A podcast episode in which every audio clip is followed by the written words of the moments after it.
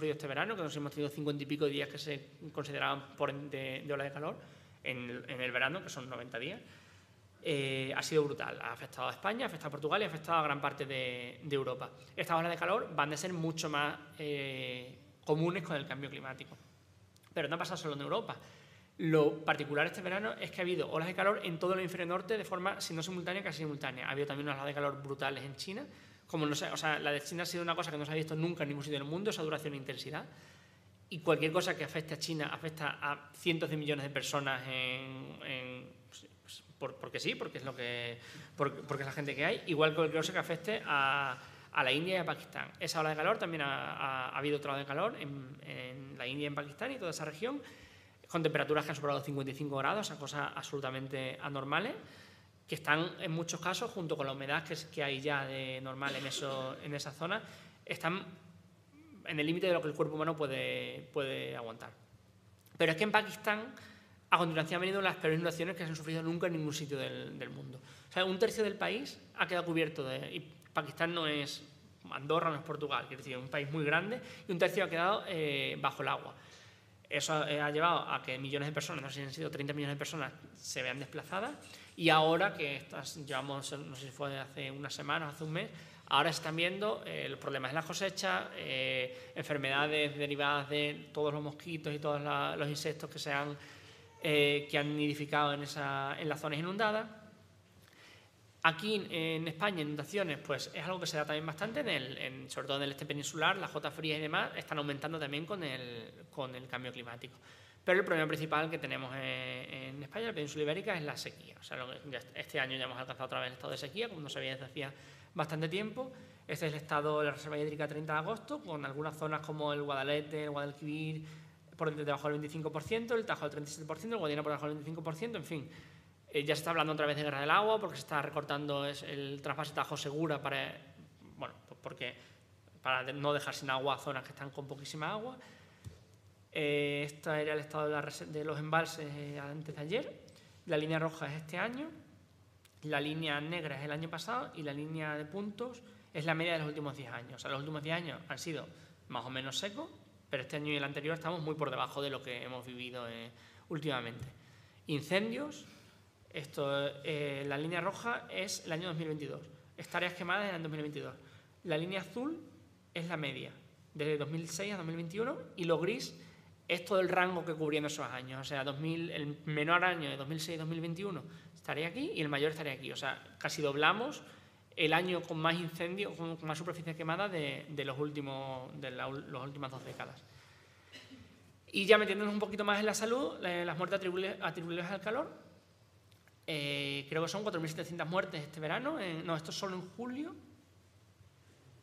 No, sí, bueno, sí, es este verano, pero, pero básicamente ha sido todo, evidentemente, en torno a junio, julio y, esto no y agosto, sí. 4.600 personas han muerto, más de lo que sería normal, debido a, las olas de calor que, ha habido. Evidentemente, como sabrán sobre todo los médicos, morirse no es lo único malo que le pasa a las personas y otras cosas. También hay, un montón de, afecciones que, que, se exacerban por las olas de calor y, que no están recogidas en este tipo de... Sea, esto es como una cosa puntual porque no quiero meterme tampoco, no quiero hacer intrusismo en, en, la, parte, en de Belén. Y bueno, aquí un poquito de resumen. Estos son impactos en, impactos en, este cuadro central sería en salud. También tenemos en abundancia de agua, producción de comida y luego en infraestructura. Vamos a entrar un poquito en, la, salud y bienestar. Se prevé, sabéis que en, ningún sitio, si hubiera un más, eh, por aquí hay algún más, un más quiere decir que la cosa mejora con el cambio climático, ¿vale? O sea, eh, podemos jugar en en contra de la parte positiva, en cuestiones de salud no hay. Mientras que igual, yo que sé, en cuestiones de agricultura en regiones montañosas, pues sí, pero en general eh, ni siquiera en la región montañosa les va a mejorar la salud, o sea, ¿no? Eh, va a ser peor todo en todas partes. En algunos sitios no hay datos, pero eh, malnutrición, olas de calor, impactos negativos muy negativos en todas partes, salud mental está como menos mapeado, hay menos información al respecto, pero también negativo donde hay datos.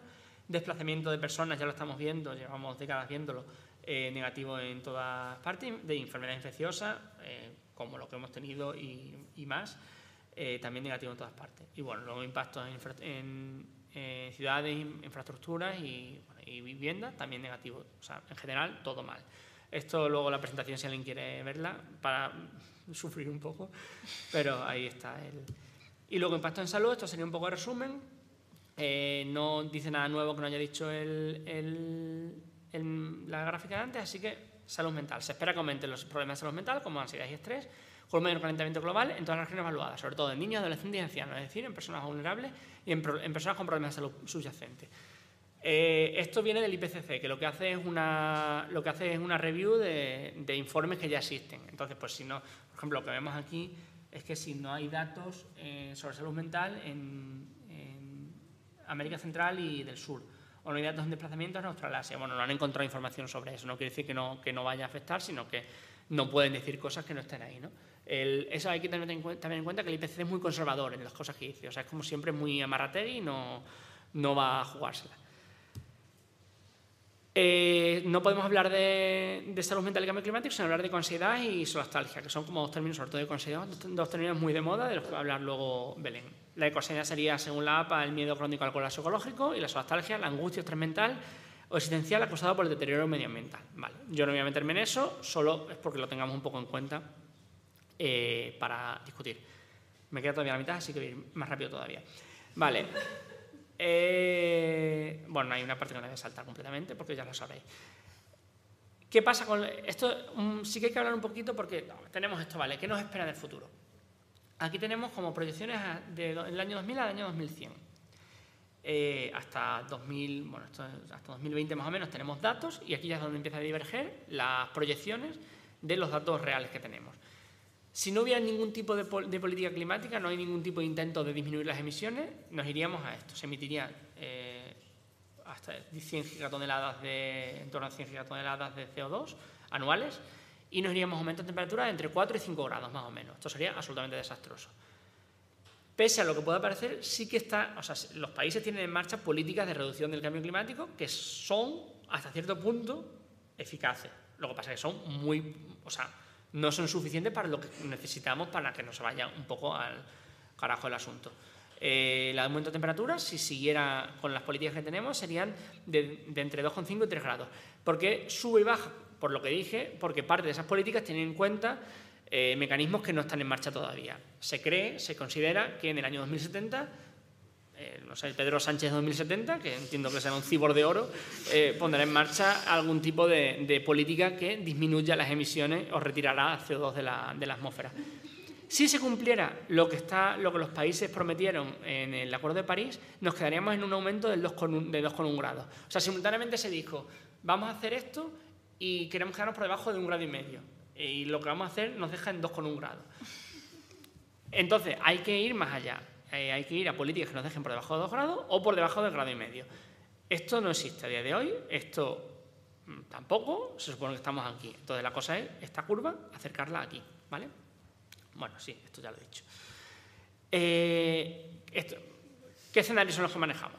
Todo va peor, ¿vale? Fácil de entender. Todo sigue más o menos igual, que es el business as usual. Mm, seguimos con lo que sea, las promesas que hay. Bueno, eh, la cosa irá mal, probablemente muy mal, pero, pero no estamos en ese escenario de, creemos, no estamos en ese escenario de 5 grados de calentamiento, aunque hay una serie de cosas, los tipping points que pueden que no conocemos y que puede que son como, son como huevos de Pascua que nos tiene el sistema climático reservados y que una vez que los alcance eh, pues, puede que aumente brutalmente, por ejemplo, la emisión de metano o, puede, o el aumento del nivel del mar, etcétera. Eh, eso se modelizan, pero no se pueden saber con certeza cuándo van a activarse o hacemos algo, vale. Nos quedamos con hacemos algo. ¿Estamos todos de acuerdo? Si alguien no, está de acuerdo en esto, por favor, no, porque, no tiene mucho sentido. La pregunta es, ¿es posible hacer algo? Porque hay gente que considera que no. Pero hay gente que considera, o sea, los planteamientos aquí que vamos a considerar son tres. Claro que se puede, o sea, ya la tecnología nos dará la forma de luchar contra el cambio climático, Elon Musk mmm, pondrá monorraíles o hiperloops eh, a todas partes y se reducirán las emisiones de forma brutal. Podemos evitar los peores del cambio y, y, viviremos incluso mejor que ahora o en Marte. Podemos evitar los peores del cambio climático, pero no del todo. Hay, cosas como los incendios de este verano eh, que ya van a ir a más y eso a corto plazo nos lo vamos a comer. O sea, no, y es algo con lo que tenemos que vivir y con lo que tenemos que aceptar mmm, que tendremos que vivir. O no se puede hacer nada y va a ser todo absolutamente desastroso. Esta es la primera, el primer planteamiento. Mm, eh, este planteamiento, luego yo no podemos hablar más de eso, es como un rollo utópico de es una cosa entre infantil, es evidentemente profundamente reaccionaria, aunque muchas veces quien tiene quien, quien, quien se quien mantiene esta postura acusa a los demás de ser nostálgicos y reaccionarios porque no creen que la tecnología, la modernidad nos pueda, nos pueda salvar, ¿no? Pero es algo completamente reaccionario porque se trata de seguir viviendo en el mundo en que vivimos, creer que simplemente con cambios tecnológicos que no tocan en ningún caso las raíces de la injusticia del mundo, porque en el mundo en el que estamos, que está claro que son, siendo las mismas, muy parecidas a las que producen el cambio climático, eh, y es una cosa infantil también, es una cosa de agachar la cabeza y no querer ver que, no podemos seguir viviendo como hasta ahora y no podemos seguir, desde luego, teniendo, manteniendo el mismo sistema económico que tenemos ahora. Tenemos el planteamiento de es demasiado tarde para hacer nada. He puesto una foto de Paul Kingsnorth, una persona que me cae muy mal, pero como soy muy generoso, no he puesto su peor foto. Eh, hay fotos mucho peores que os invito a buscar en, en, en, Internet. Este es un señor que era de Greenpeace en su momento, hace años, es británico, y se ha ido radicalizando, pero en un sentido un poco raro. Eh, se, eh, bueno, se fue a vivir con su familia a un pueblo de Irlanda, educa a sus hijos en casa, como todos, eh, se ha ido como un extremo de, cree que, bueno, el titular este de una entrevista de hace un par de años cuando sacaron su libro en España, tiene una postura completamente derrotista y completamente de, negación de las posibilidades de, de, la situación y de las potencialidades de, de las personas y de la sociedad. En España también hay gente que mantiene posiciones parecidas. Creo, quiero creer que nadie de una forma tan absolutamente misántropa y, no sé, y antipática, pero sí que hay gente que mantiene como postura en la que ya el colapso es inevitable, hay un colapso que va a llegar y lo que tenemos que hacer es adaptarnos a ese colapso. Lo que no se suele, lo que no se suele decir es que ese colapso se producirá si se produce a costa de millones de muertes, tanto aquí como, en, como sobre todo en otros sitios. O sea, que si colapsamos nosotros, hay otros países que ya han colapsado, que ya están colapsando y donde las consecuencias van a ser mucho peores. Eh, y una otra postura sería, podemos evitar el cambio climático, pero no todo. Esto exigirá transformación en nuestro modo de vida, transformaciones en nuestra escala de valores y en la concepción de lo que es una vida buena. Eliminación, eh, hay, una cosa, eh, a mí esto me ha costado mucho aceptarlo, porque yo no querría trabajar nada, nunca, jamás. La lucha contra el cambio climático implica muchísimo trabajo. Implica que, desgraciadamente, no vamos a trabajar eh, en, nuestra, en las próximas décadas. El mundo sin trabajo, si queremos mm, evitar el cambio climático, no va, no va a existir. Hay mucho trabajo que hacer, solo que ese trabajo no tiene por qué ser la mierda que hacemos diariamente. O sea, puede ser, puedes en vez de estar metiendo datos en un Excel, puedes estar, no sé, plantando árboles. O, metiendo datos sobre árboles en un Excel, no sé, pero, te sentirás mejor, supongo. Eh, habría que eliminar tareas de trabajo alerentes dañinos para nosotros, para los demás y para el medio ambiente, que muchas veces coinciden. O sea, lo que es malo para ti es malo para el medio ambiente. No siempre, pero hay veces que sí. eso sería como lo primero que hay que fijarse. Y un reparto de tanto la riqueza como, como el trabajo. Y tenía muchas ideas sobre esto, pero es que me estoy pasando muchísimo el tiempo, entonces os voy a dejar con, mm, no sé, esta pregunta eh, clásica que, que, sí, que, que habría que plantearse y una mm, breve, una breve, o sea, un, una, o sea, una breve repaso por nuestra propuesta, el Espíritu 2025, que sería la propuesta contra el diluvio, es como que, cómo hacemos para, bueno, ideas buenas para, este, para esta transición a, a, un mundo, a un mundo, o sea, como es, una mezcla de programa de transición y de eh, qué queremos que, que sea el futuro. Bueno, pues reducción de la jornada laboral, eso es fundamental, más tiempo para vivir y pensar en otras formas de ocio, energías renovables con trabajo bien pagado y distribuidas mediante acuerdos globales y, locales, es decir, nada de que vengan de ese y te llenen todo el campo de, placas solares, sino que de acuerdo con la gente que vive en los sitios donde se van por las placas solares o, los molinos, pues se, se, distribuye de forma racional. Por ejemplo, que Extremadura no produzca el 400% de su energía y Madrid el 3%, idea. Eh, el trabajo bien pagado, eh, convertir toda sea, si no todas, adaptar las fábricas de coches a vehículos eléctricos, a bicicletas eléctricas, etcétera. Renta básica universal, fundamental. Eh, va a haber mucha gente que se quede en paro por sus trabajos, son absolutamente dañinos. Esa gente no podemos matarla. No todos, eh, porque algunos no tienen culpa de que su trabajo sea dañino. Renta básica universal, fundamental en ese sentido. Y eh, universalizar servicios públicos. O sea, esto es una cosa que, no es, hay, que se, trata de desmonetarizar parte de, la, de las esferas de la vida. ¿no? O sea, que la comida sea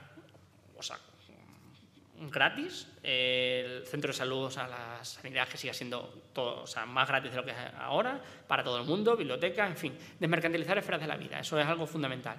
Dieta basada en alimentos vegetales, de temporada de proximidad, ciudades menos orientadas al coche, transporte público de calidad bajo emisiones y además mm, fabricar muchos autobuses eléctricos y trenes eléctricos mm, y muchas cosas eléctricas que nos lleven de un sitio a otro y no ir en coche y mejorar la vivienda, o sea, mejorar la vivienda, que no, bueno, que, consuma menos energía y que, que, o sea, rehabilitar viviendas, que no vivamos en cuchitriles infectos pagando muchísimo dinero por ello y que encima mm, podamos ahorrar en calefacción porque no se vaya todo el calor por la ventana cerrada. Eh, bueno, y, y esto en concreto, España tiene un problema en particular con esto, con la parte del turismo, y creo que es importante centrarse también en ello dejar de viajar y de, bueno, de, que el ocio esté ligado a gastos exorbitantes y, tanto desde el punto de vista económico como desde el punto de vista de emisiones de carbono. Aquí algunas referencias que podéis ampliar quizá con... Sí, o sea, esto es un informe que Ecologistas en Acción, muy interesante, sobre cómo eh, cambiaría la, la, cantidad de empleos disponibles eh, en un escenario de business as usual, seguir como ahora, de Green New Deal, que consideran como algo intermedio entre business usual y, de crecimiento, y un escenario de crecimiento. Eh, esto sería el mismo mercado de trabajo, esto sería con una jornada de 30 horas, en el que se reparte trabajo, y esto es como aumentan los trabajos. O sea, vemos si reducimos la jornada de 30 horas en cualquiera de los escenarios, ya sea el que nos haya de crecimiento, que, un, que, implica un empobrecimiento general de, la, de, la, vida en el sentido económico, Green New Deal, que es un empobrecimiento relativo, y el Business as usual, en todos los demás habría más gente trabajando, pero trabajaríamos menos cada uno. A mí como idea no me parece, no me parece mala. Eh, no os voy a decir cómo llegamos a esto, os lo imagináis, pero quiero dejar hay algunas ideas para discutir que luego podemos... Por ejemplo, ¿es el activismo ante todo autoayuda? ¿Hacemos activismo porque estamos tristes y queremos sentirnos útiles? ¿Es útil el concepto de considerar? Eh, hay que decir la verdad aunque nos cueste la salud a nosotros y los demás. ¿Es verdad la verdad? ¿Es legítimo retirarse del activismo si estás obviando? Todas estas preguntas y más que seguramente mm, Belén planteará, podemos responderlas luego. Perdón por la velocidad, pero...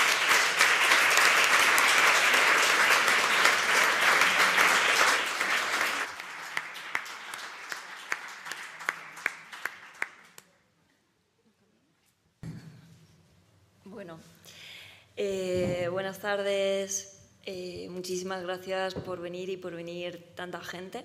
La verdad es que confieso que esperábamos un, perfil más mm, boomer de, audiencia, pero nos ha sorprendido que, bueno, sois gente bastante joven, todos y todas. Entonces, eh, bueno, esperábamos concienciar, ¿no? hacer este ejercicio de, de activismo, de poder concienciar sobre la crisis climática y de poder introducir eh, esta realidad ahí. Bueno, yo, yo, espero que os haya ayudado. A mí, desde luego, me ha ayudado muchísimo y creo que la parte importante de, de la charla y la parte que, que, sobre todo, valía la pena ¿no? estar centrado en ella era esta. También digo esto como para descargarme yo y si no os gusta, pues esto ya os lo lleváis, ¿no? Así que, bueno, yo voy a hablar del tema de, de salud mental, obviamente. Creo que hay un público muy ecléctico, creo que hay gente que, que, sois clínicos y clínicas, creo que hay gente que, bueno, pues un poco eh, de todo, más mm, de otros campos, de salud pública, de un montón de cosas. Y me parecía sumamente interesante esto porque eh, lo que más me apetece es poder abrir preguntas que podamos contestar un poco entre, entre todas eh, en el debate después. Creo que precisamente la audiencia que se ha generado aquí va a dar lugar a una puesta en común de ideas que va a ser muy enriquecedora para, para el enfoque que queremos hacer o, que queremos para, para abrir eh, el campo que, que, queremos pensar. Os confieso que es verdad que yo llevé este tema a una de las juntas de la madrileña como, como oye, necesitamos empezar a hablar de esto, o no sé si necesitamos empezar a hablar de esto, pero yo lo necesito, ¿no? Yo necesito poder hablar de esto en algún sitio. Y tenía un conflicto bastante importante entre, mira Clara diciendo, efectivamente, tenía un conflicto muy grande entre si, si callarnos, ¿no? decir nada, no, no relacionar en ningún momento salud mental y crisis climática, porque de esa manera eh, quizás podíamos mantener la fantasía de que la salud mental no tenía nada que ver con la crisis climática y en mi mente, pues ¿no? mi mente omnipotente pensaba que iba a lograr que en la sociedad estos términos no se pusieran en común y no se vehiculizara el sufrimiento de la emergencia climática a través del sistema de atención a la salud mental. Me devolvieron mis compañeras a la realidad y me dijeron, oye, mira, esto ya está pasando.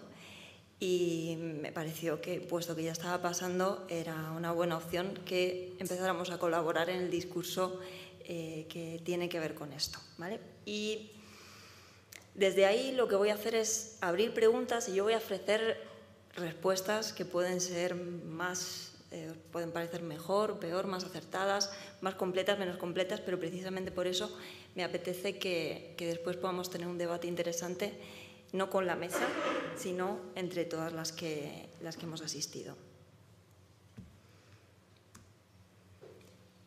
Empezamos con una pregunta muy básica, ¿no? ¿Cómo podemos esperar que afecte el cambio climático a la salud mental? Eh, para mí en principio era como dos términos, ya digo, como muy alejados, con una relación muy peregrina y me sorprendía que se pudiera llegar a relacionar trastorno mental con un suceso como es, por ejemplo, el cambio climático. Cosas más raras se han hecho como relacionar la inflamación intestinal con la esquizofrenia, pero bueno, oye, ¿no?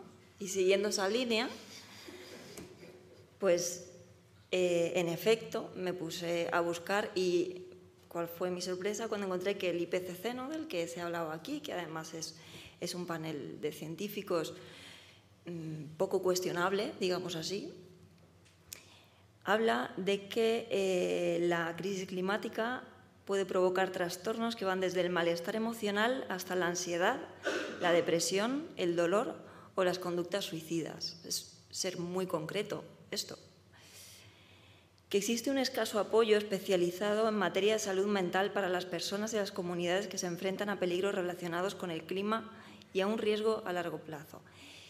Yo desde mi, desde mi consulta pensaba, a ver cómo hago yo desde la salud mental para apoyar a gente que tiene problemas con la crisis climática.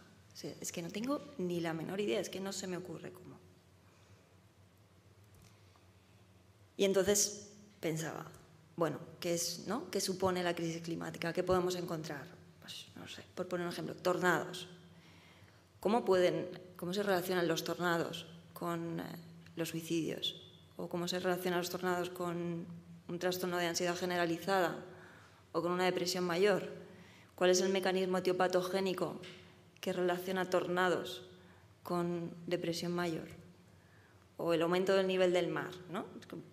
No sé, no se, me ocurría ninguna manera en la cual relacionar el aumento del nivel del mar con trastorno mental. Algo parecido a las olas de calor. Me puse a buscar y lo único que encontraba eran eh, bueno, pues algunos estudios que relacionaban el aumento de demandas urgentes de toda clase sanitarias, tanto de salud mental como de otras, en las situaciones de, ola de calor, pero no, no encontré mucho más allá.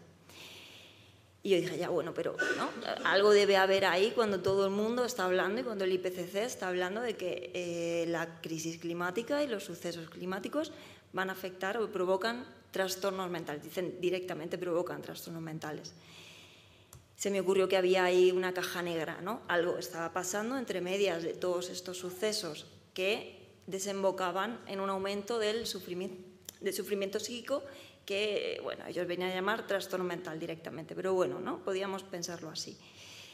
Y dije, bueno, si, si es verdad, ¿no? Que si hay un tornado que se lleva los cultivos en los que estás trabajando toda la vida, pues bien, no te debe sentar eso, ¿no? O sea, la preocupación que te puede generar eso probablemente es de un nivel bastante intenso y te puede generar un malestar psíquico, vamos, considerable. Lo mismo si aumenta el nivel del mar en Murcia, por ejemplo, y se quedan, ¿no? En Cartagena y se quedan sin Cartagena, la gente se queda sin casa, ¿no? Las riadas se pueden llevar eh, y eso está ocurriendo ya. Hombre, obviamente eso en efecto afecta a nivel psíquico, ¿no? Afecta a nivel emocional. Igual las olas de calor. Yo realmente este verano lo he pasado fatal y he muy preocupada y muy agobiada por, estas horas de calor. ¿Podría decir que, ese agobio es un trastorno mental? No me atrevería a decir tal cosa. Entonces, ¿qué pasa ahí en medio, en esa caja negra, para, para que lleguemos a este sufrimiento psíquico? Bueno, pues que todos estos fenómenos actúan sobre los determinantes eh, sociales de la salud. Y eso sí que está mucho más que estudiado, que los determinantes sociales de la salud actúan sobre el sufrimiento psíquico, sobre los trastornos mentales y eh, en gran parte explican estos trastornos mentales y la generación de estos trastornos mentales. Teniendo en cuenta que, bueno, pues entendiendo un poquito que, todos estos fenómenos a través de los, determinantes sociales de la salud pueden afectar a, nivel psíquico, vamos a pensar de qué manera podría llegar esto a la consulta, ¿no? porque estamos hablando de un nivel asistencial. Pues a mí se me ocurrían, por poner dos ejemplos, ¿no? dos ejemplos un poco diferentes. Uno el de una mujer de 52 años del barrio San Nicasio de Leganes, que es un barrio, tiene mezcla de varias cosas, pero tiene una zona con unas viviendas bastante precarias, ¿no? bastante con, muros y cristales que no protegen prácticamente. La derivación es desde atención primaria y es derivada por insomnio. La paciente refiere que lleva unos meses que no puede dormir. Esta consulta es del 28 de agosto. Ha seguido las recomendaciones de higiene del sueño que le ha explicado su enfermera de atención primaria, pero a pesar de ello no logra descansar y es derivada a salud mental con un diagnóstico de insomnio. Obviamente lo que está pasando ahí no es que esta señora tenga un insomnio primario que de repente haya dejado de dormir, pero probablemente ella no llegue y diga, mira, es que no puedo dormir porque por la noche en mi casa no se baja de 38 grados y llevo desde el mes de junio que empezaron las olas de calor, no he dormido dos días seguidos. ¿Por qué es esto? Porque la paciente ha entrado en el circuito de salud y en el circuito de salud mental. Y como nos habla y como nos trae las cosas es con términos médicos que son los que socialmente están aceptados en ese ámbito. Entonces es muy posible incluso que a ella ni siquiera se le haya ocurrido que es el calor el que determina que tenga esta situación de insomnio. Entonces, tiene sentido la parte de la charla de Antonio porque es a nosotros a quienes se nos va a tener que ocurrir esto. Y si no se nos ocurre, vamos a estar fallando en, el enfoque y en la formulación del problema de esta paciente. Con lo cual, sí es cierto que la crisis climática tiene que ser algo que entre dentro de nuestras cabezas al nivel de la clínica, pero a nivel de entender que va a haber muchas personas que tienen situaciones sociales desfavorables o situaciones estructurales desfavorables y que cuando la crisis climática impacta sobre ellas van a producir un aumento del sufrimiento psíquico o en este caso síntomas como insomnio. Otro de los casos que se me ocurría ¿no? era una mujer de 19 años que viene derivada desde atención primaria este, en esta ocasión por depresión. Ella refiere que no encuentra motivación para seguir estudiando. Cursa un grado de ADE Describe cansancio, hipersomnia y desesperanza con respecto al futuro. No creo que os resulten extraños a los clínicos que trabajáis aquí en salud mental ninguno de estos, de estos dos casos clínicos. En esta ocasión, igual, no creo y no es probable que esta paciente llegue diciendo, mira, es que eh, contemplo el futuro eh, de los jóvenes y me parece a lo mejor si ha ido a, a Fridays for Future y conoce a Greta Thunberg y etcétera, etcétera, y lo tiene súper formulado. Pero lo más habitual es que de nuevo aparezca con un lenguaje psicologizado, con un lenguaje medicalizado, en la que nos explique que lo que ella tiene es una depresión y por eso le cuesta levantarse, le cuesta motivarse para seguir estudiando. Cuando uno de los factores subyacentes con mucha probabilidad sea esta perspectiva bastante desfavorable a futuro y esta desesperanza con respecto a la falta de, acción eh, contra la crisis climática, porque mm, decíamos lo del público boomer, porque creemos que, precisamente en, esta, en, esta, en esta franja de edad hay una despreocupación mayor por, un problema que afecta sobre todo eh, y que preocupa sobre todo a la gente joven. ¿Qué otras formas puede haber de que nos llegue a la consulta esto? Bueno, pues como hemos dicho antes, probablemente os suene ya el término ecoansiedad. Seguramente el de solastalgia este es menos común, pero el de ecoansiedad se escucha ya de forma habitual. Esto es una noticia de la vanguardia, que habla de que la ecoansiedad y la solastalgia es cuando el temor al deterioro del medio ambiente es una enfermedad. Esto es el titular, una enfermedad. La preocupación por la crisis climática lo hemos convertido en una enfermedad de salud mental, en un trastorno mental. Habla de que hay una preocupación excesiva, que una preocupación excesiva por el cambio climático puede ser diagnosticada otra vez, ¿vale? Ya tenemos el término enfermedad y el término diagnóstico. Como trastorno patológico. Bueno, esto es solamente el título y el subtítulo de la noticia. Vamos ahora con lo siguiente. Creo que esto ya como es información de sobra, es un periódico que tiene mucho impacto. O sea, no, no estamos hablando de algo así muy peregrino, estamos hablando de los medios de comunicación más mainstream. La ecoansiedad es un exceso de impotencia, un exceso de impotencia, lo dice el periódico, no, sé yo, ¿no? en términos de salud mental y en términos de, la crisis climática que estamos viviendo y de las perspectivas que ha presentado Antonio, cómo se mide el exceso de impotencia. Y habla de que la solastalgia, vuelve a reiterar, es un trastorno. ¿vale? podéis leer sobre la solastalgia, es un trastorno que, tiene otras características ligeramente distintas y que en realidad es un término filosófico enunciado por un filósofo y que se ha transmutado a un diagnóstico que se pretende que sea un diagnóstico de salud mental y que se, pretende que sea un trastorno. Así es como funciona la patologización.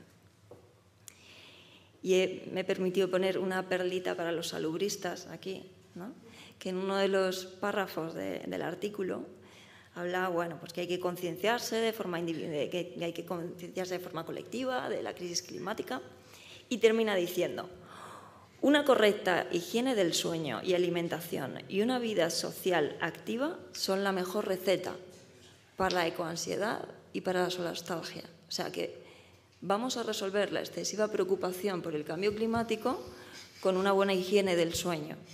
¿no? Por otra parte, volvemos a la señora anterior que tenía insomnio y me pregunto yo, ¿quién puede tener una buena higiene del sueño a 42 grados? Pues mm, no lo sé, ¿no?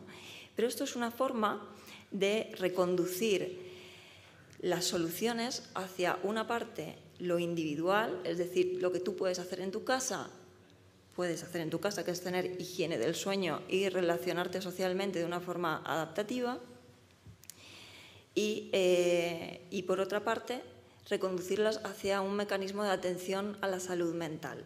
En ningún momento se habla de que tiene que haber una revolución aquí que acabe con, esta impotencia porque hay que poner mecanismos de, acción en marcha contra la crisis climática y parar esto. No, esto no se habla en el artículo.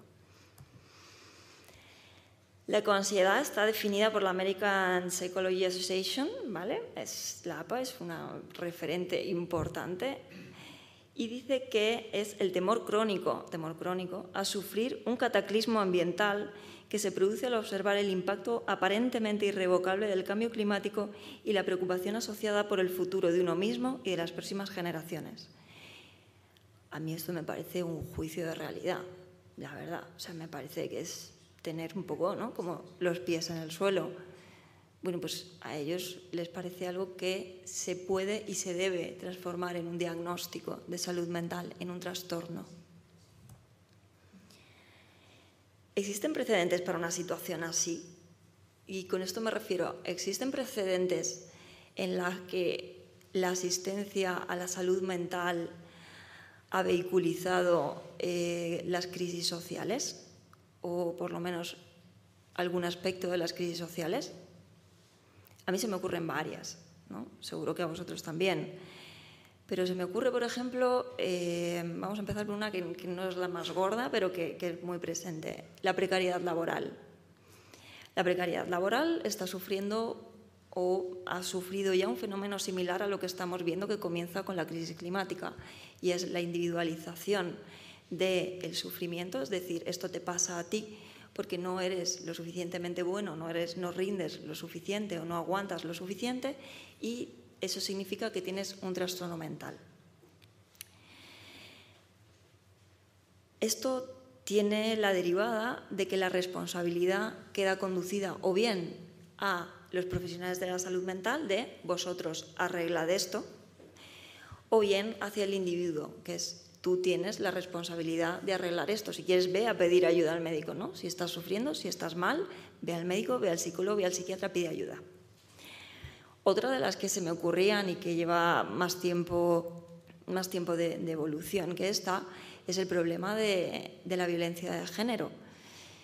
La violencia de género y las consecuencias de la violencia de género se han vehiculizado a través de la atención a la salud mental a mujeres y también a hombres desde el principio de la salud mental, desde el principio, desde los inicios de la psiquiatría. No me voy a enrollar con esto porque sería tres horas de charla, pero eh, la psiquiatría y la salud mental ha ejercido un papel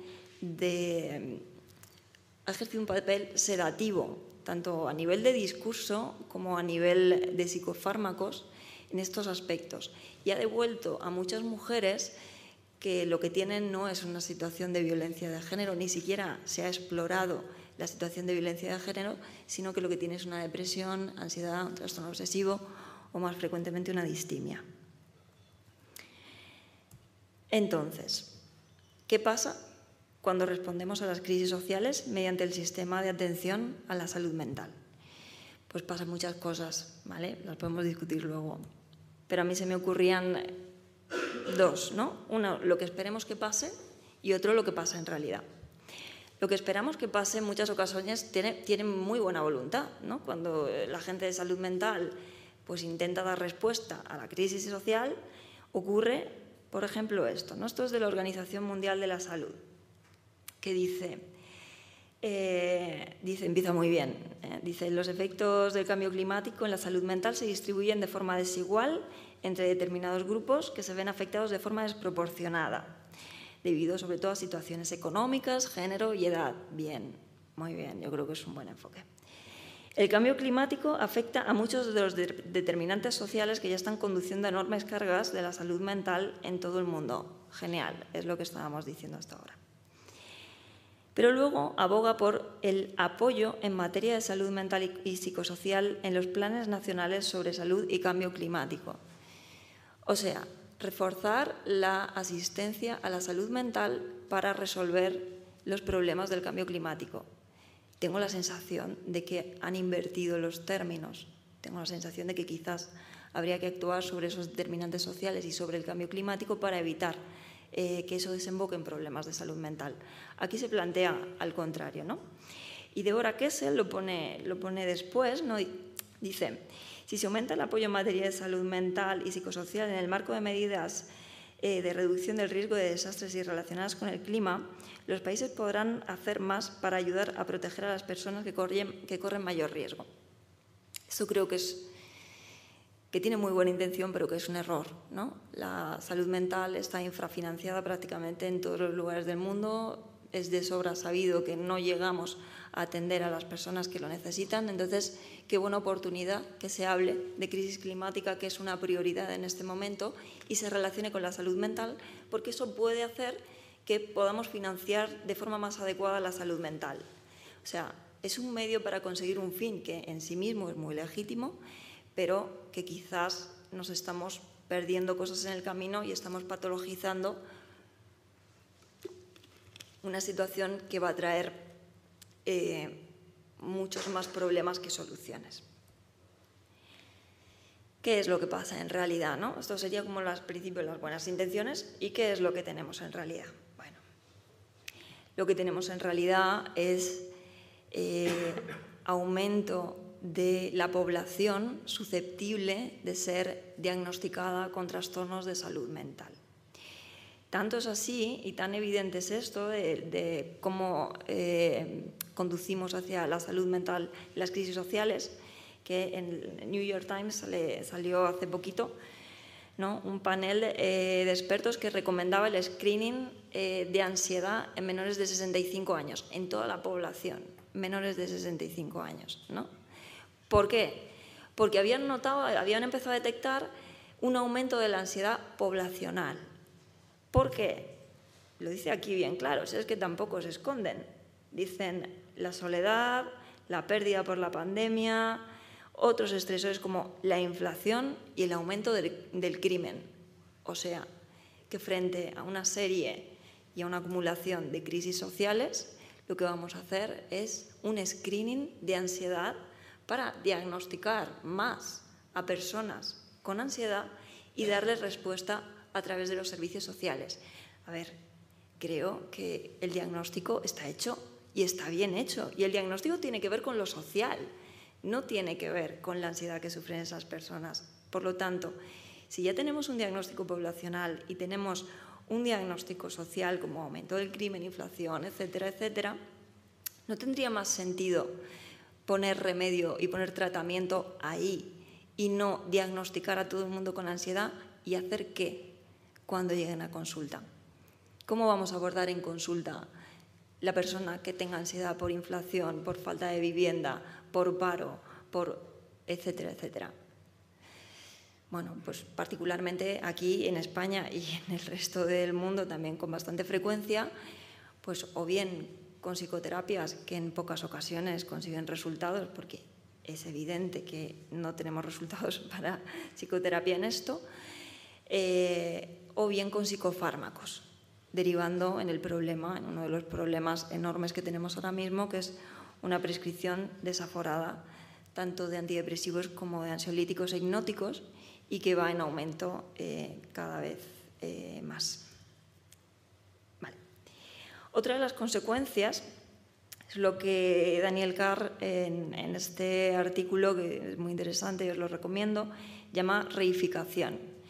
La reificación no es más que un término como más amplio, más social, para decir que estamos separando las consecuencias que tienen nuestros actos, los actos humanos, del el origen, Estamos eh, hablando de ecoansiedad, como si eso fuera un diagnóstico, ¿no? como si a eso le pasara a uno dentro del cuerpo, dentro de la cabeza.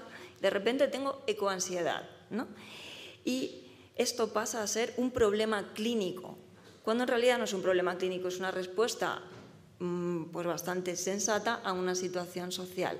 Pero cuando lo, ponemos en, términos técnicos, por un lado nos quedamos bastante más tranquilas, y decimos, ah, bueno, ya tengo, ya tengo un diagnóstico, ya, ya sé lo que me pasa. Esta angustia que tengo ahora mismo se llama ecoansiedad.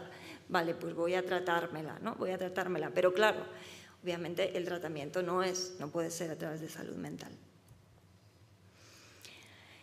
¿Qué se nos va a pedir a los servicios de salud mental? ¿Y quién nos lo va a pedir? ¿Y con qué intención lo va a hacer? Pues yo he querido hacer un resumen que es arbitrario, claramente, pero que luego podemos complementar. A mí se me ocurre que, quien nos va a pedir eh, esto serían como, como tres el, grandes grupos. Por una parte estaría la población. La población está angustiada, claro, está angustiada, pues si no puedes dormir durante tres meses las horas de calor, tienes que trabajar a 45 grados barriendo la calle, o, ¿no? o ves que la perspectiva de futuro que tienes, si tienes 18 años, es que la temperatura sube de forma inexorable y que los desastres climáticos se van a suceder, pues obviamente te vas a encontrar mal y vas a querer que alguien le dé solución a eso. Y si todo el entorno lo que te está diciendo es ve al médico si te encuentras mal, pues al médico es a donde vas a ir si te encuentras mal y al final vas a terminar en salud mental, sobre todo si utilizamos términos como ecoansiedad o solastalgia. Por otra parte, tendríamos a las instituciones y a las grandes empresas que, como muy bien ha explicado Antonio antes, bueno, pues no tienen muchas ganas de cambiar el sistema, la verdad. O sea, por una parte está quien se está beneficiando de que este sistema siga así y que no cambie, y por otra parte a quien eh, le cuesta retar a esos grandes intereses, ¿no? que serían las instituciones, las instituciones le costaría retar a los grandes intereses económicos para poder poner freno a esta, a esta situación y poner, poder ponerle la solución que se merece. Esto lleva pasando en, sanidad desde, vamos, eh, os recomiendo que os leáis el libro que, ha nombrado antes Marta de, transformar los barrios porque, porque ahí bueno, habla gente muy sabia sobre esto. Y en último lugar es la propia profesión, la que tengo la sensación que va a haber por lo menos parte de ella, la que demande eh, que esto forme parte de la atención a la salud mental. Y puede ocurrir, pues por una parte, ¿no? pues eh, teniendo muy buena intención y queriendo colaborar a solucionar el problema y queriendo, eh, pues creyendo que tenemos las herramientas para poder hacerlo, y por otra parte, pues no lo vamos a negar, por intereses corporativistas. No van a faltar eh, grupos que se erijan como expertos en tratamiento de la ecoansiedad. Esto está empezando, pero, pero bueno, mm, va a ir para adelante. No van a faltar congresos en los que se hable de técnicas para abordar la ecoansiedad, la solastalgia, etcétera, etcétera. No van a faltar screenings o tests que se diseñen sobre cómo diagnosticar la ecoansiedad y los cuatro ítems que hay que cumplir. No va a faltar esto y no van a faltar tampoco eh, industria farmacéutica a la que le interese, pero muchísimo que se medicalice esta situación. Esto es Iberdrola. Iberdrola nos está hablando de la ecoansiedad y de cómo va a afectar a nivel individual y a nivel colectivo esta situación. ¿no? Y habla también, igual que el IPCC, de estrés, ansiedad, depresión, la mezcla con aflicción sentimiento de pérdida. Resulta un poco llamativo que Iberdrola esté asumiendo este discurso. Si no fuera un discurso que beneficia a Iberdrola, pues quizás no lo estarían asumiendo de forma tan entusiasta. Y por último, para terminar ya, ¿qué responsabilidad profesional tenemos en la atención a síntomas y trastornos relacionados con la situación de emergencia climática, si es que tenemos alguna? Volviendo a mi dilema del principio, ¿vale? Eh, este de, ¿y si nos callamos y no decimos nada sobre la relación entre la salud mental y la crisis climática y así como que no va a pasar? Bueno, pues no, no le vamos a poner puertas al campo, es imposible. O sea, va a venir, va a llegar a las consultas, va a inundar las noticias, va a haber artículos desde el New York Times a la vanguardia, al país, absolutamente todo. Va a estar ahí. O sea que más nos vale eh, posicionarnos desde un principio y saber cómo queremos enfocar esta situación. En primer lugar, porque pienso que hay una parte de la salud mental que, que se nos olvida en la práctica clínica y que tiene que ver con los aspectos de salud pública, de la salud mental y con los aspectos más democráticos, digamos, de nuestra profesión, que consistirían en que si estamos viendo que hay un problema social acuciante que está provocando sufrimiento psíquico en la población a la que estamos atendiendo en cualquier centro de salud mental, la responsabilidad que tenemos es poder devolver esto en primer lugar a la ciudadanía, porque tiene derecho a saberlo, porque la ciudadanía tiene derecho a saber que lo que están sufriendo no es una enfermedad y no es de forma individual, sino que es un sufrimiento colectivo que está generado por una serie de aspectos que podemos eh, investigar y que podemos diagnosticar en consulta, refiriéndome a diagnosticar con encontrar el foco que está provocando ese sufrimiento psíquico. Creo que tenemos una obligación con respecto a la ciudadanía en devolver esa información y que creo que también tenemos una responsabilidad con respecto a las instituciones de reclamar que se pongan soluciones donde se deben poner. No reclamar más psicólogos y más psiquiatras, para poder tratar más violencia de género, más precariedad laboral, más ecoansiedad o más eh, consecuencias de la crisis climática, sino que como profesionales de la salud mental que nos estamos dando cuenta de esto, tenemos la obligación de reclamar que esas soluciones vayan dirigidas allí donde sí que tienen un efecto.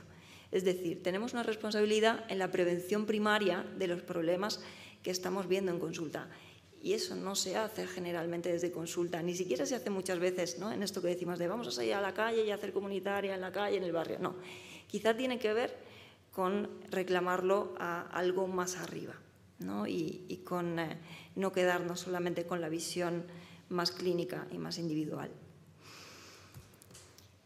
Y termino con un meme para que esto no se os haga eh, tan duro como ha podido parecer. Gracias.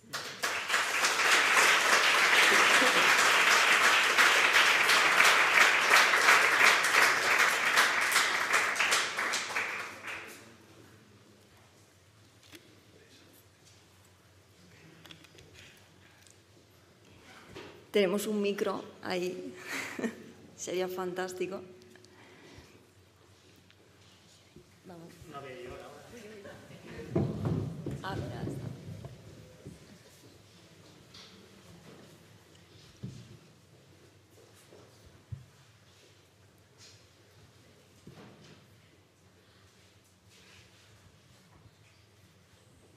Respecto a esta última cuestión que estabas tratando, eh, de cómo abordáis eh, la problemática climática desde consulta, eh, claramente hay que apuntar a, incluso, no sé si tiene sentido decírselo como a los pacientes, pues a las soluciones más, ¿no?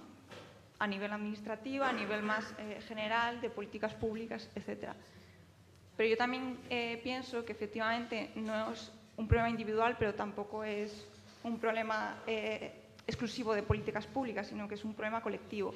Entonces, a mí se me ocurría si tendría algún sentido hacer ese tipo, o sea, tratar ese tipo de problemáticas eh, eh, a un nivel colectivo en sentido de terapias grupales. Eh, obviamente no, a lo mejor no, o, sí, que esta es una, una de las clásicas problemáticas de no necesitas una terapia, necesitas un sindicato es un poco abordar un poco en esa tensión. Eh, pero eso, ¿qué sentido tendría tratar estas cuestiones? O sea, no decírselo, oye, no, tu sitio no está aquí, mejor vete a un, sindicato, que tampoco es muy buena idea, depende a qué sindicato vayas, etc. Entonces, pero sí que una solución un poco así es reconociendo un poco la dimensión colectiva y, grupal, hacerlo de esta forma. No sé si tiene algún sentido de terapia grupal, no sé si. Creo que, creo que, acompañados eh, se lleva mejor esto. Creo que pudiendo ver el reflejo de este sufrimiento en otros, se lleva desde luego mejor y hay mucho menos riesgo de individualización. Pero las terapias grupales, por el hecho de ser grupales, no suponen que dejen de individualizar. Hay muchas terapias grupales que siguen individualizando, porque ese fenómeno no parte de si tú estás en el uno a uno en la consulta o si estás eh, en, un grupo más amplio, sino que tiene que ver con las narrativas que, se utilizan. En una consulta se pueden utilizar narrativas que devuelvan la colectividad. En una consulta se puede decir, eh, por ejemplo, no te pongo un ejemplo cercano de precariedad laboral. Mira, eh, he visto mucha gente y estoy viendo mucha gente que le pasa exactamente lo mismo que tú. Y esto ya tiene un efecto importante. Esto ya es meter el grupo en la cabeza. Ya no estás solo, ya no solamente te pasa a ti, aunque estés en una consulta individual. Y esto es muy importante hacerlo en las consultas individuales. Con respecto a lo grupal, si tú haces grupalmente una terapia cognitivo-conductual eh, en la que hablas de que son tus mecanismos mentales lo que te están generando ansiedad y no nombras que tenemos un problema social y que estamos teniendo una respuesta emocional más o menos adecuada a las dimensiones de ese problema social, da igual que estés en grupo o que no lo estés, porque al final sí, ¿no? En el, te vas a llevar a tu casa que eso puede tener que ver con tus mecanismos mentales. Entonces, yo creo que el grupo, los grupos pueden facilitar encontrarse con otros y compartir eh, esas inquietudes y poder hacer un enfoque colectivo pero no, no en sí es suficiente. Creo que es una, una buena iniciativa y que es una buena, un buen enfoque, pero siempre siendo conscientes de, de que los riesgos suelen estar más en las narrativas que en los formatos de atención.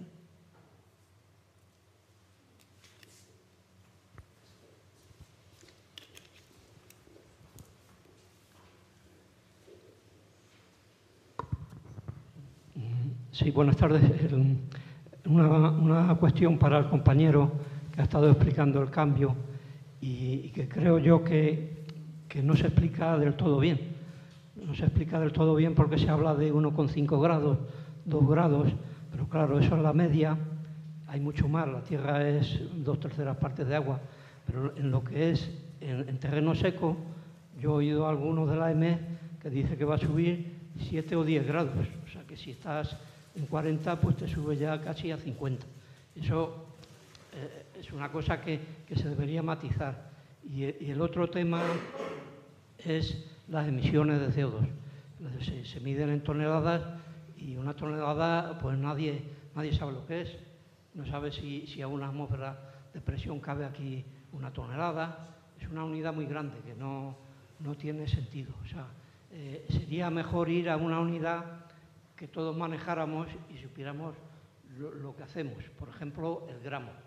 O sea, si tú coges un coche medio o lo alquilas de aquí a Tocha, un kilómetro, pues te gasta 100 gramos de CO2.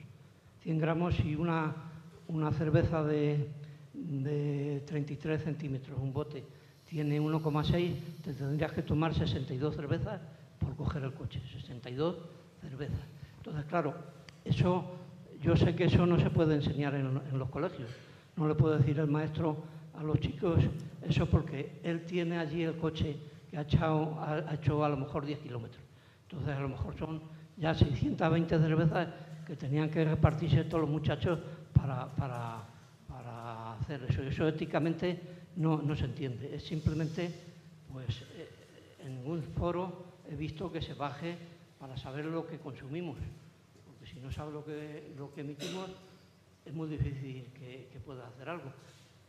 Por eso hace unos días en el metro vi a unos chicos que iban, dice, iban hablando de que se iban a, Mallorca y allí cogían la bicicleta, pero iban en, avión.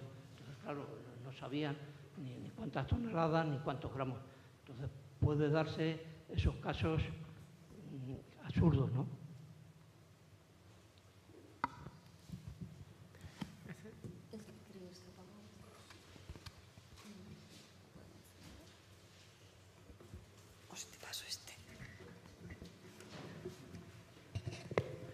Vale, sí, es completamente cierto. Lo, de la, es verdad que la temperatura de lo que he hablado es de medias globales. Eh, ahora mismo, por ejemplo, el calentamiento que ha habido en el Polo Norte se calcula que puede ser tres, cuatro veces superior al de la media del planeta.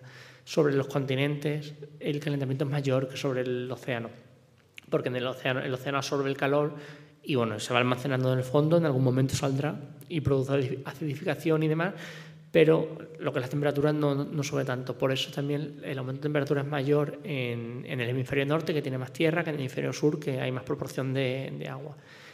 O sea, completamente cierto. Y, los, continentes amplifican el efecto del, cambio climático. Eh, respecto a cómo se mide, es verdad que hablamos siempre de toneladas, gigatoneladas. O sea, una persona en Occidente, creo, en España emite como de media 6 toneladas al año de, CO2, más o menos. No sé si son, entre 5 y 7 toneladas, ¿no? según renta y, demás. Eh, pero es muy difícil, o sea, en la contabilidad de carbono, aparte de...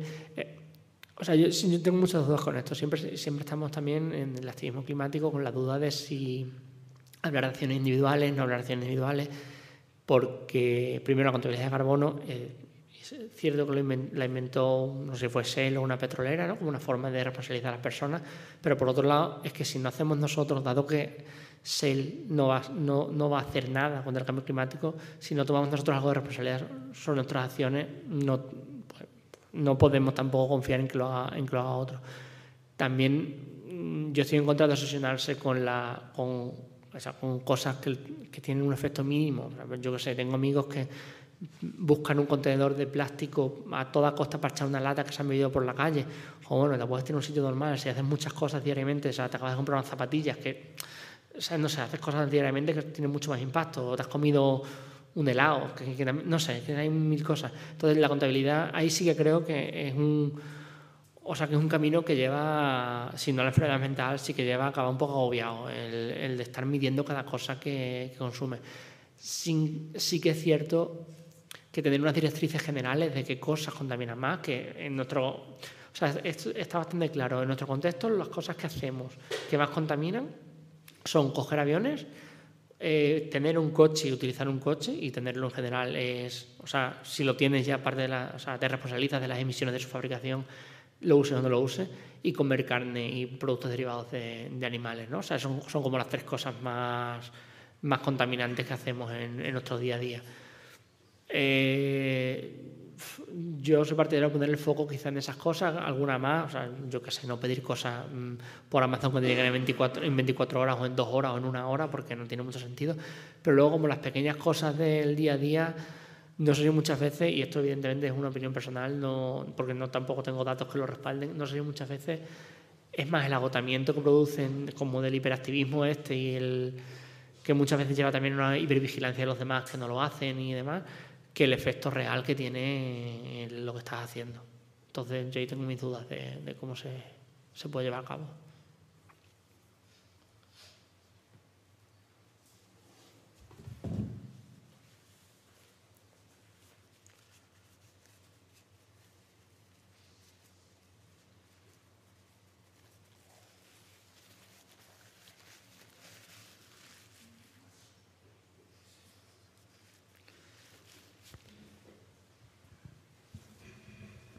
Hola. Em, bueno, yo no soy médico, igual estoy en una sala rodeado de médicos, así que voy a hacer una pregunta que es un poco estúpida, pero me ha sorprendido tu charla. Eh, he notado como una especie de intento de anular la propia profesión hasta cierto punto. Entonces, tu propia profesión, ¿no? Como que lo que yo saco de la charla es que se está intentando como transferir un problema social a la profesión médica y de la salud mental y tú quieres hacer como un poco de resistencia hacia eso y, por, y devolver como la pelota, ¿no? De, no, no, esto es un problema. Entonces, me parece correcto. Eh, mi pregunta es, dando eso por supuesto, ¿qué piensas que, que, debe hacer, ¿no? Como cuál es la cosa propositiva dura de... Yo, yo por ejemplo, estoy en contra del diluvio, mm, creo que no tengo una enfermedad mental, pero sí que a veces tengo eh. E, épocas que estoy más bajo de ánimo, que me puede causar más ansiedad algunas noticias o algunos desarrollos eh, del mundo. ¿Qué cosas crees que en positivo se podéis intervenir o hacer o proponer o decir que, desde la salud mental pueda mejorar, digamos, la lucha contra el cambio climático sin patologizarlo ni convertirlo en una enfermedad?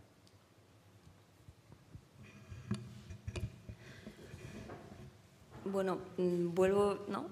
Creo que haces buen, buen diagnóstico de, lo que he hecho en la charla.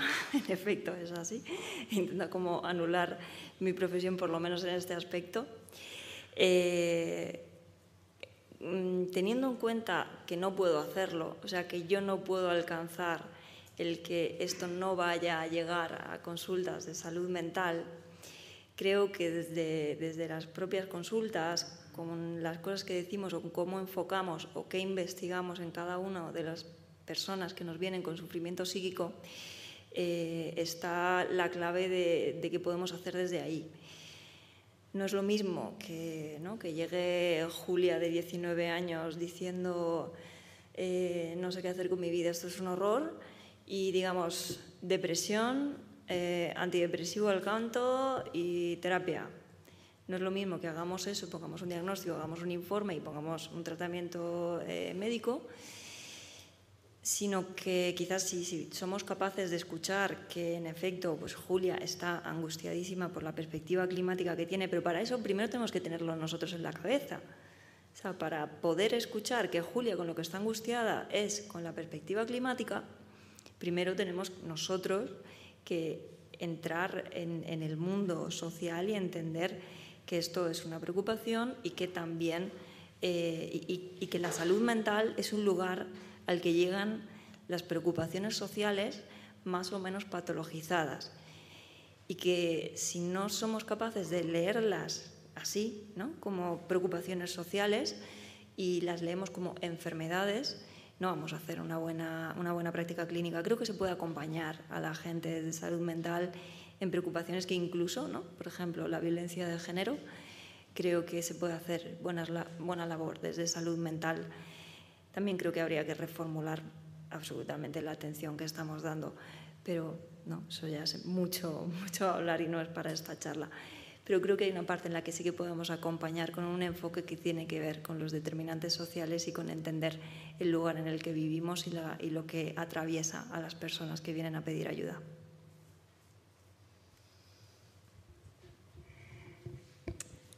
Sí, se me oye.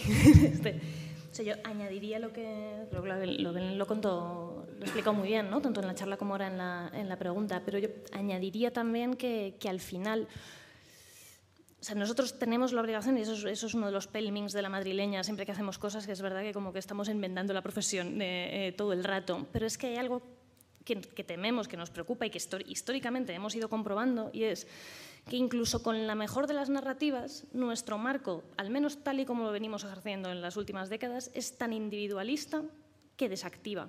Incluso aunque tú en consulta utilices una narrativa hacia la comunidad, hacia busca tu sindicato, busca tu grupo, busca tu red, porque al final lo que verdaderamente da una buena salud mental es tener unas, buenas redes en las que apoyarte. Entonces, siempre estoy, los profesionales que nos, nos, situamos un poco en este espectro, al final siempre tenemos la duda ¿no? de, de, qué hago. Esto, que comentaba Belén al principio, ¿me enfango en este tema o al final lo voy a manchar y lo voy a, ¿no? y lo voy a llenar de este, de este marco patologizante porque igual que estamos nosotros con esta narrativa de entender el sufrimiento psíquico como, como lo planteamos nosotros, también hay toda una parte de, la salud, de los profesionales de la salud mental que lo entienden desde una forma muchísimo más biomédica, muchísimo más centrada en no, no, no, pero es que esto, si al final se convierte en una enfermedad, pues habrá que tratarlo con tal, con tal estrategia o con tal otra. Y es verdad que somos un marco en ese sentido muy atrógeno, muy, muy desactivante y que puede resultar muy dañino. Entonces yo creo que este, estos temas los profesionales los tenemos que tener en la cabeza, tenemos que tener unas narrativas que desactiven lo menos posible, o sea, que desactiven lo menos posible, pero tenemos que tener en cuenta que incluso a veces siendo lo mejor intencionados del mundo la liamos más de lo que ayudamos. Entonces yo creo que eso es importante que, se tenga en cuenta antes de pisar cualquier consulta de salud mental, ¿no? o antes de, pues eso, de ver esa, esa ecoansiedad que luego se queda Iberdrola tan, tan a gusto ¿no? y sin ningún problema. Bueno, yo tengo una para Belén y otra para Antonio. Comentario, pregunta, digamos que en primer lugar, pues es que estoy un poco, eh, o sea, es un poco al hilo de lo que decía el compañero, es que vuestro, el, entrenamiento, digamos, que veis, lo digo desde el punto de vista de paciente que, voy, eh, que estoy yendo a un psicólogo hace dos años por problemas de estrés y ansiedad laborales, o sea, de manual y si no llega a ser por el entrenamiento eh, para afrontar los problemas que me ha dado el psicólogo, mm, o sea, te puedo asegurar que el estrés y la ansiedad sí que desactiva, no vosotros. Mm, me parece, es que me parece una labor fundamental la vuestra.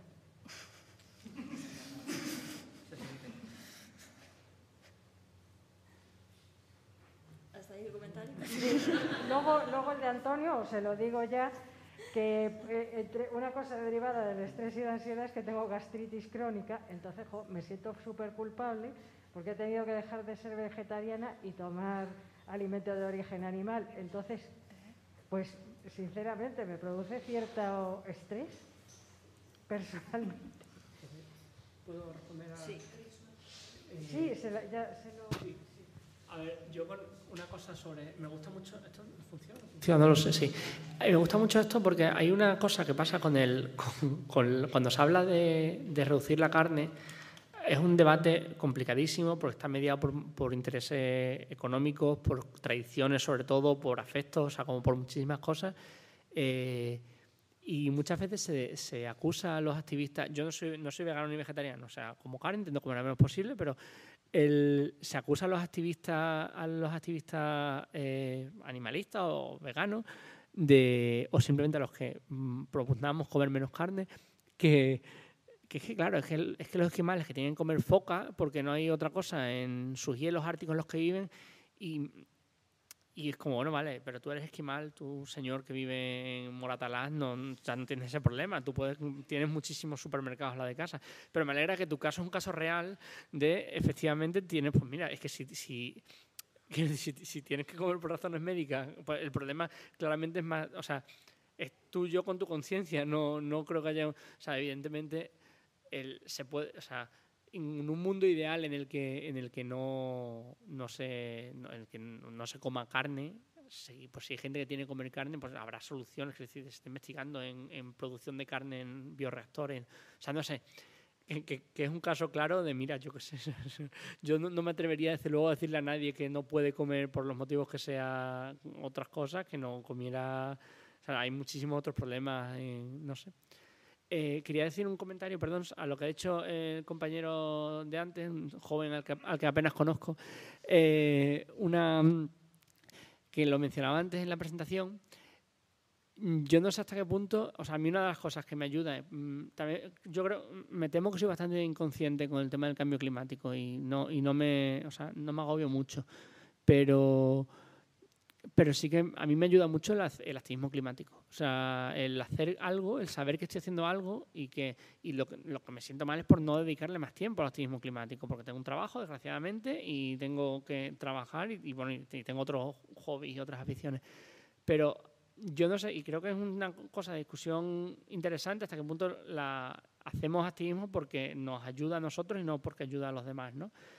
También eso tiene otro problema. Cuando le dedicas tantas horas a, a- a esto, a contra el diluvio o a lo que sea, y ves que los avances reales que tú puedes producir o que tú un grupo de personas puede producir, incluso muchísima gente puede producir, son tan pequeños, igual empeora, empeora la ansiedad, empeora el agobio.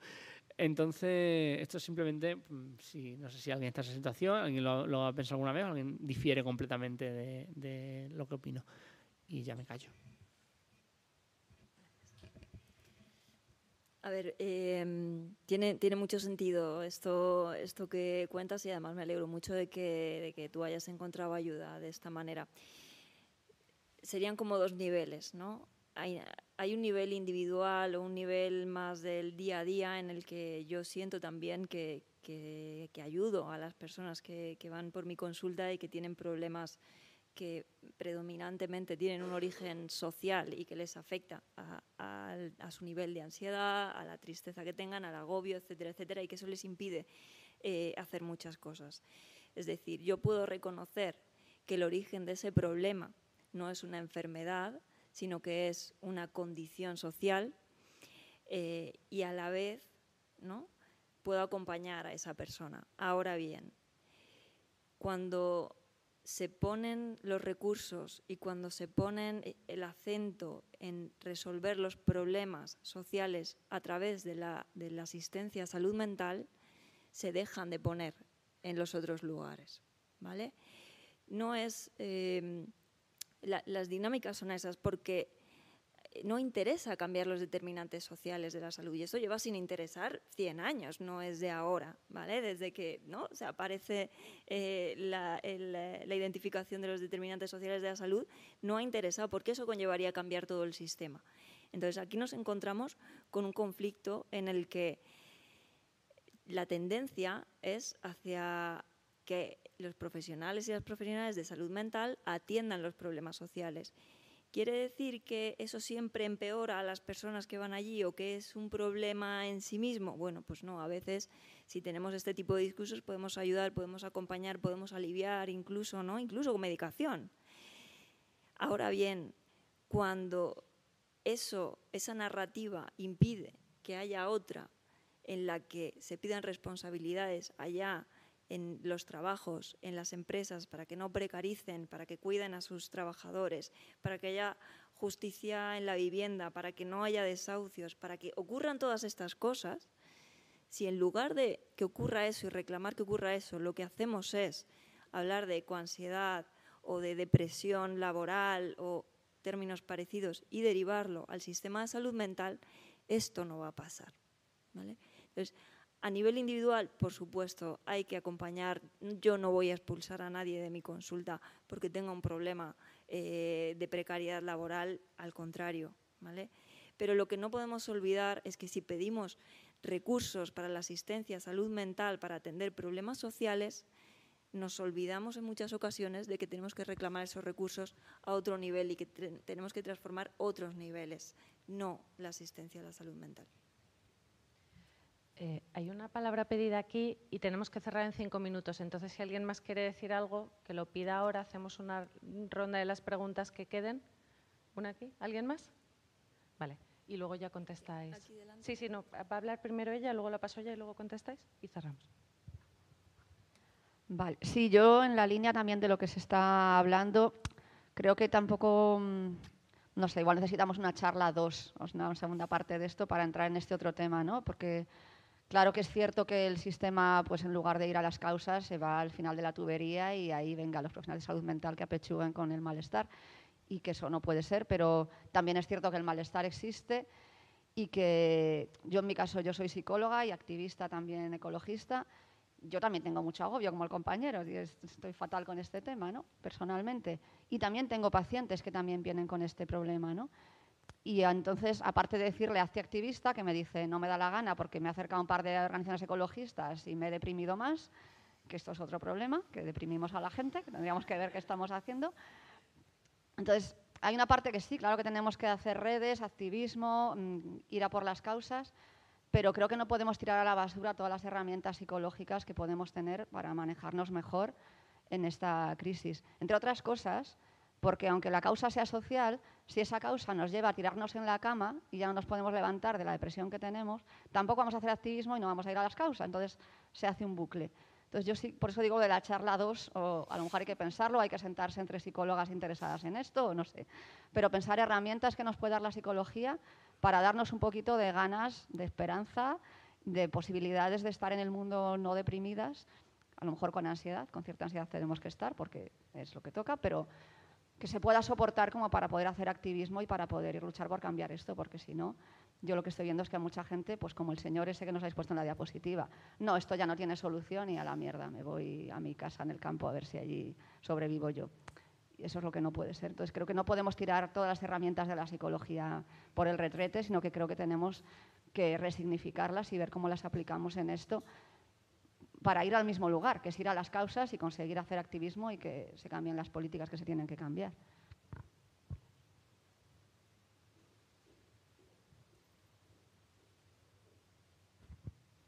Si, aquí nos, nos soltasen un, un león cabreado y sin comer tres días, no necesitábamos un tratamiento psicológico. Si yo esta mañana tengo un incremento de las pulsaciones nerviosas porque veo en una foto, en un periódico, a Mario Conde con Macarena Olona, no necesito un ansiolítico. Vamos a ver, es decir, hay respuestas que forman parte de lo natural y de lo que nos permite sobrevivir estoy contigo completamente, que, estas cosas no podemos patologizarlas. No me pueden decir que porque al ver una foto de estos dos personajes, yo que ya tengo 65 años y que he visto mucho de esto, eh, tengo un trastorno de ansiedad generalizada. No me lo pueden decir porque les mando a tomar por ahí. Entonces creo que hay que relativizar y colocar cada cosa en su sitio. Por supuesto que la atención psiquiátrica y la psicológica cumple una función, pero no podemos acallar con ansiolíticos a las respuestas naturales y las respuestas que son las que nos permiten sobrevivir.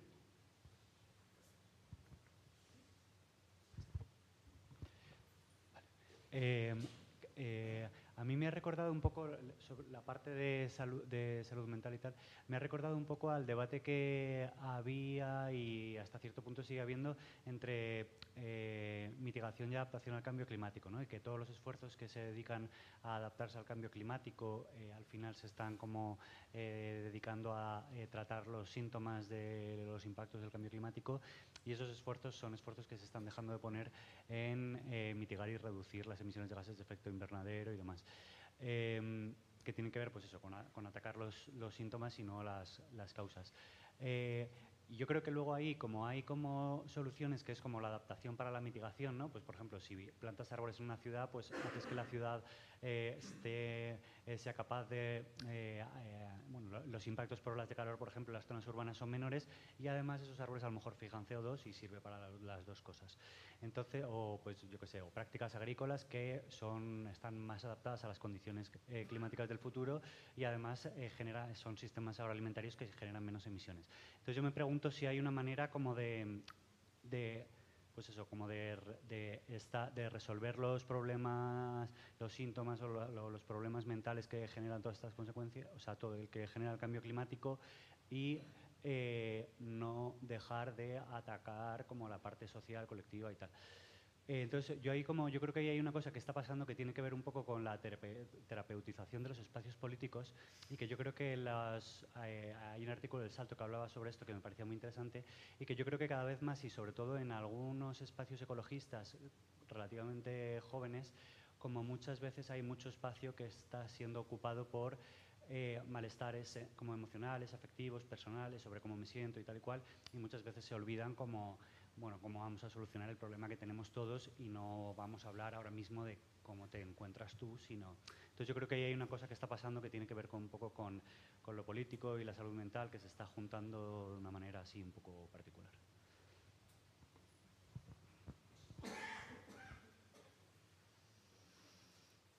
Acabamos, ¿Hemos acabado el turno ya? Bueno, mm, muchísimas gracias. Me parecen contribuciones todas las que habéis dicho muy interesantes y como decía la compañera, ojalá tuviéramos otra charla más para poder seguir hablando sobre todo, sobre todo esto. Me deja pensando esto que, cuentas, ¿no? Y me, surgen como dos ideas contrapuestas.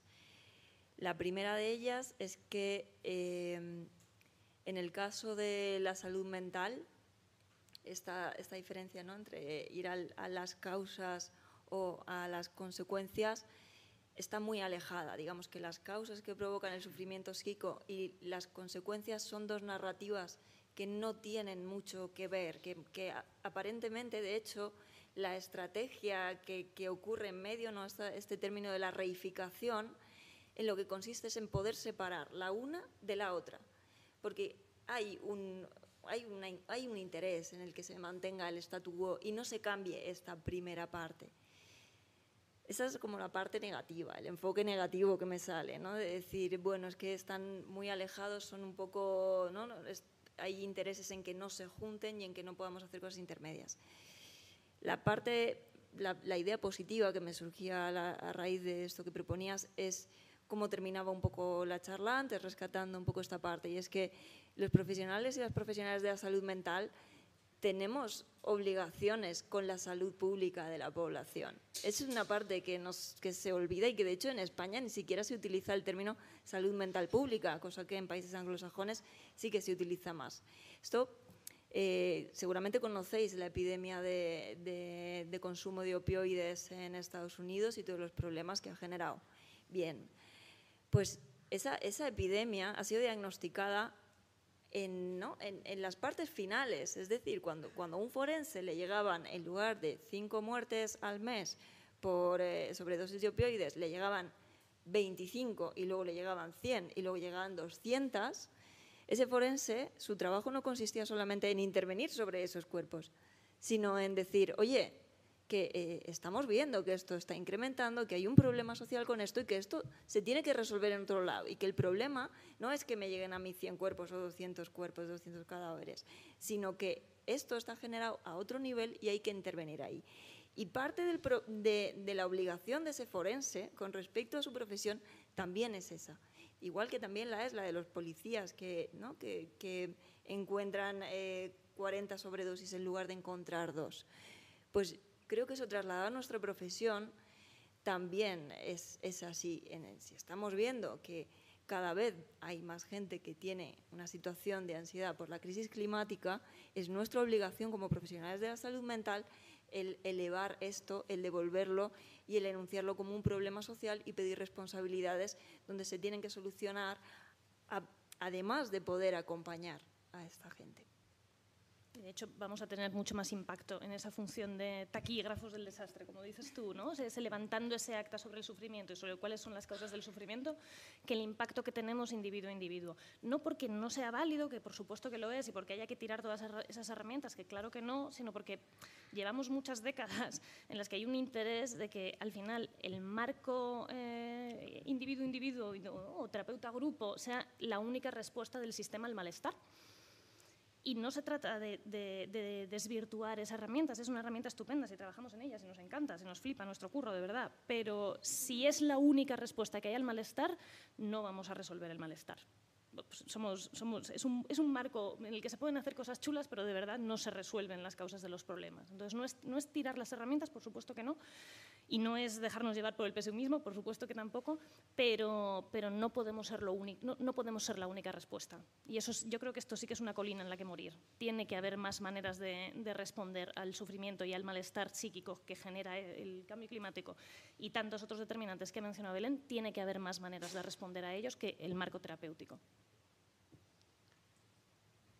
Yo solo quería hacer un apunte sobre lo de los grupos climáticos, que es verdad que creo que cada vez más están funcionando como, pues, no sé, como grupos de, ayuda, de discusión, ¿no? Hay una cosa en el cambio climático, a ver, si tenemos, con la lucha del cambio climático, tenemos dos extremos. Uno es un colapso inminente y que acaba con todo y ya nos, ya nos preocuparemos de matarnos unos a otros con palos y ya, bueno, pues dejamos el activismo a otro lado otro es una solución mm, inmediata o en un corto plazo de a una sociedad utópica y entonces pues también desaparece el cambio climático y lo que va a pasar va a ser algo entre, entre esos dos extremos. Vamos a vivir todas nuestras vidas con el cambio climático, con las consecuencias de lo que estamos haciendo ahora y lo que no estamos haciendo y con, eh, con un nivel de, de desastre ecológico y desastre climático variable según lo que hagamos y lo que no hagamos. Y creo que ahí eh, la gente que está, que estamos eh, luchando contra el, cambio contra el cambio climático, tenemos un papel que jugar en el, en el de apoyarnos unos a otros y apoyar a gente que de repente esto le viene como, hostia, no, ni, lo había pensado. Y, entonces es normal hasta cierto punto que funcione así, que, o sea, que este, que este papel se dé, porque ¿quién te va a entender mejor que gente que está ¿no? en la misma lo que pasa es que también puede ser paralizante si solo te dedicas a decir qué mal estamos, qué mal estamos, ay, qué pena, tengo mucha ansiedad climática. Bueno, pues tampoco es. Y es difícil porque no, no hay tanta gente metida en esto como para una división de roles, ¿no? Como para que. Mira, tú, tú consuela y yo no, no, no sé, no hay.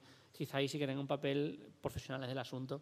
Pero bueno, es normal, es normal que los grupos, yo creo que es normal que los grupos de activismo, una de las partes que es, que es uno de los trabajos que se haga, sea el de hablar unos con otros y decir, no estás solo en esto, no estás no estás loco, vaya, no, no te estás inventando el, el asunto.